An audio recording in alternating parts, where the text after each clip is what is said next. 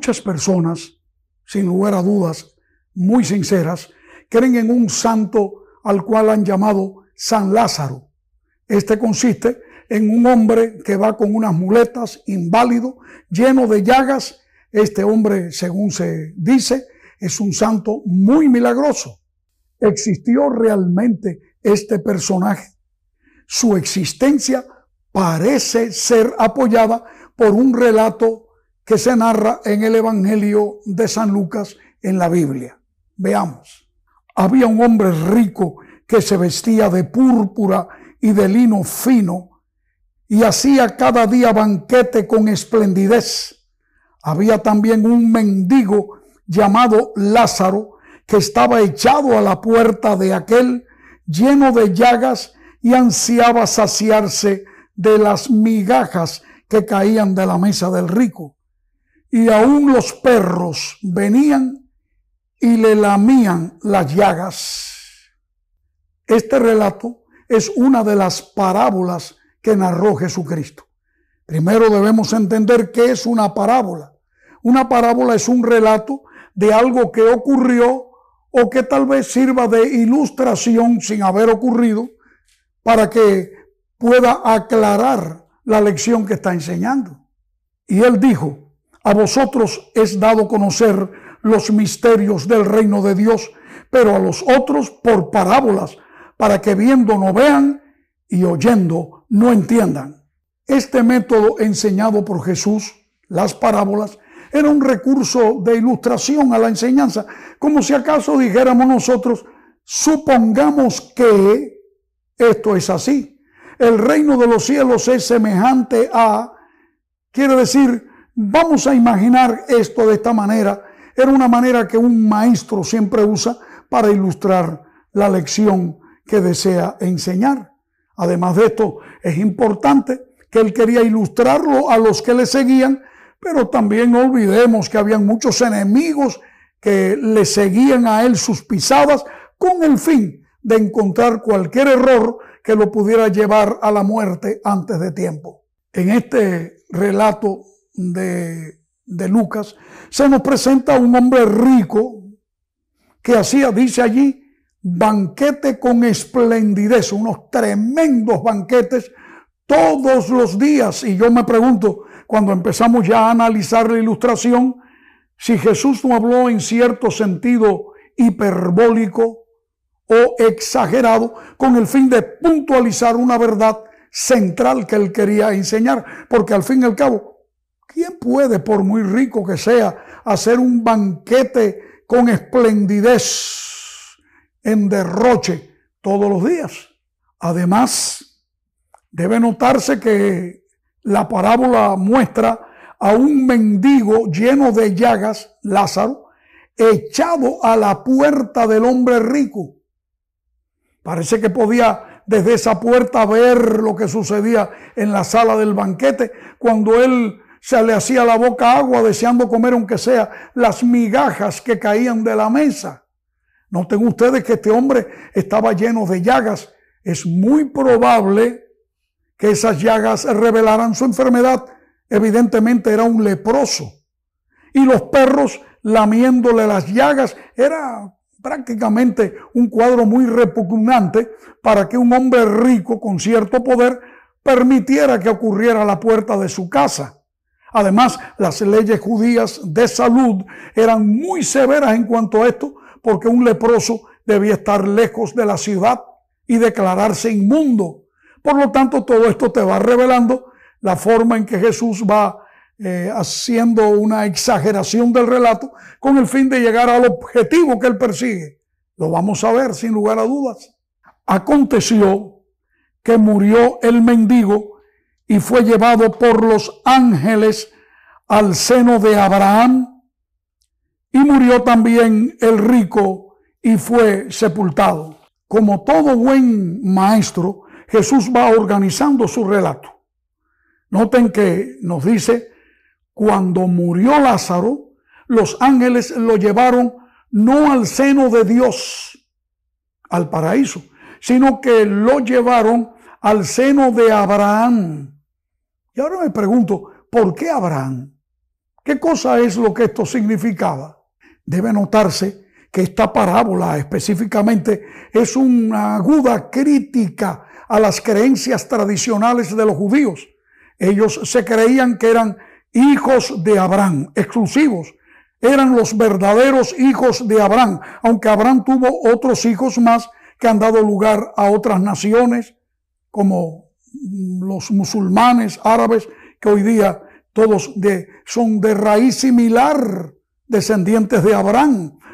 Sin embargo, ellos puntualizaban, nosotros somos hijos de Abraham, y ahora Jesús está tomando de su propio caldo y le está dando una taza más a ellos sobre esto, como vamos a ver en el relato.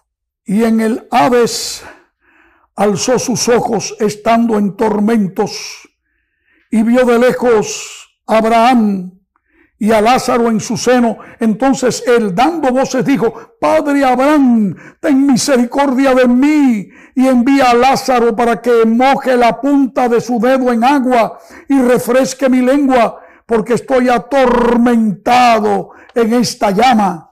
Tomemos en cuenta que la palabra Hades, que se usa aquí en griego, es la misma que la palabra Sheol en hebreo, y ambas significan lo mismo, lugar de los muertos, el lugar donde están los muertos, el sepulcro, donde va toda persona que muere. Ahí está. Porque como bien dice la Biblia, los muertos nada saben ni tienen más paga. Su memoria es puesta en el olvido. Ya se acabó su tiempo de conciencia mientras duermen el sueño de la muerte. Como podremos leer en el siguiente versículo, vamos a ver que hay una gran distancia entre el lugar donde se encontraba Lázaro y el lugar donde se encontraba el hombre rico, supuestamente. Una gran distancia, y esto es importante porque vamos a ver que Jesús está tomando de las creencias populares tradicionales judías elementos para en el propio terreno de ellos enseñarles una verdad superior que ellos no habían comprendido. Pero Abraham le dijo, Hijo, acuérdate que recibiste tus bienes en tu vida y Lázaro también males. Pero ahora éste es consolado aquí y tú atormentado. Además de todo esto, una gran cima está puesta entre nosotros y vosotros, de manera que los que quisieren pasar de aquí a vosotros no pueden ni de allá pasar acá.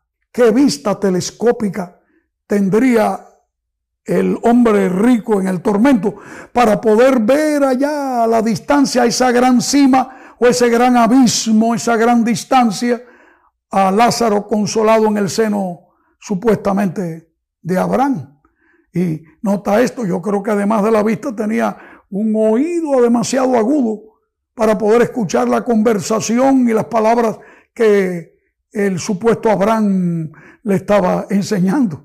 Pero solo el, rico lo que le pedía Abraham era la concesión que, que Lázaro mojara su dedo en agua y viajara hasta donde él estaba y le tocara la lengua para consolarlo en medio de, de la angustia que estaba sufriendo. Pero yo me pregunto, en tan largo vuelo, ¿no se le secaría el agua en el dedo antes de llegar allá para poder satisfacer su necesidad?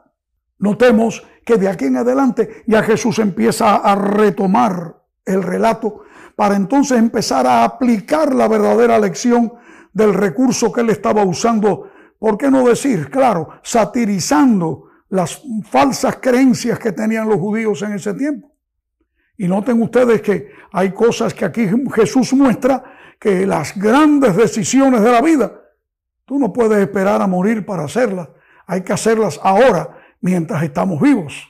Entonces le dijo, te ruego pues, Padre, que le envíes a la casa de mi Padre, porque tengo cinco hermanos para que les testifique a fin de que no vengan ellos también a este lugar de tormento.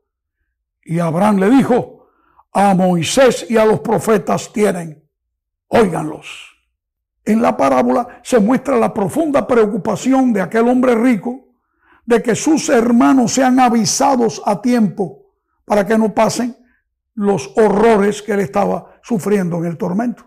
Abraham había muerto miles de años antes y su tumba, que se encuentra en Hebrón, es un lugar visitado por peregrinos, tanto eh, palestinos como judíos, porque sus restos son muy venerados, repito, y muy apreciados, eh, pero es más aún, los mismos judíos entendían ya en los tiempos de Cristo que Abraham estaba muerto. ¿Eres tú acaso mayor que nuestro padre Abraham, el cual murió y los profetas murieron? En la parábola, Jesucristo tiene un objetivo central, mostrarles la verdad a ellos y a nosotros. A Moisés y a los profetas tienen, óiganlos, los escritos de Moisés y los profetas eran la Biblia que existía en aquel tiempo. Todavía no se habían escrito los libros y los evangelios del Nuevo Testamento. Así que en otras palabras, lo que quiso decir Jesús es, si quieres liberar a tu familia de la destrucción, dile, muéstrales, y ahora que estamos vivos, no después de muertos, que estudien la Biblia, porque ahí está la verdad que necesitan saber. Él entonces dijo, no, padre Abraham, porque si alguno fuere de ellos de entre los muertos, se arrepentirán. Mas Abraham le dijo, si no oyen a Moisés y a los profetas, tampoco se persuadirán, aunque alguno se levantare de los muertos. El argumento que presentó el supuesto Abraham a aquel desafortunado rico en las llamas del infierno, supuestamente, era que si no oyen a Moisés y a los profetas, si no escuchamos, tú y yo también, lo que la Biblia nos enseña, de nada nos serviría si aún se apareciera un muerto resucitado a enseñarnos esa verdad. Más tarde, Jesús resucitó al verdadero Lázaro, al que sí existió. El otro era tan solo una parábola, una historia ideada. No, el Lázaro de Betania, amigo de Jesús, al cual él resucitó después de cuatro días de estar en la tumba. Y es interesante que él se levantó de entre los muertos y los enemigos de Cristo procuraron inclusive matarlo, porque era un testimonio muy fuerte del poder que tenía Jesús para resucitar a los muertos. En conclusión, lo que Jesús quiso enseñar en esta controvertida parábola fue usando los elementos de las creencias populares erróneas para navegar dentro del propio terreno, de las propias aguas, digamos mejor, de las creencias populares y enseñar la gran verdad que hemos pretendido repasar en esta ocasión. Los muertos nada saben. Nadie recibe el pago ni para el bien ni para el mal hasta que venga Jesucristo cuando Él dará, como Él dijo, a cada uno según fueren sus obras. Mientras tanto, los muertos están en total inconsciencia. Otra gran verdad es que mientras estamos vivos, es la oportunidad de que busquemos en el Moisés y los profetas, y nosotros diríamos, y en los evangelios y en toda la Biblia, la verdad que Dios desea enseñarnos para que podamos caminar por la senda correcta. Seguramente te gustaría hallar respuestas a otras preguntas. Hay una forma muy importante y práctica, fácil, que puedes darnos también tus puntos de vista y también tus comentarios. Y es que aquí abajo va a aparecer eh, los medios para comunicarte con nosotros. Suscríbete a nuestro canal y vas a recibir respuestas. Vamos a compartir juntos estos momentos de investigación. Así que amigos, ya el tiempo se nos ha acabado, ya nos seguimos adelante, pero dejemos una gran verdad presente. Dios tiene un plan para ti y para mí. Un plan que nos conviene seguirlo para triunfar en medio de los problemas de la vida hasta el día en que vayamos a la tumba a dormir hasta cuando el Señor nos levante en la gloriosa mañana de la resurrección.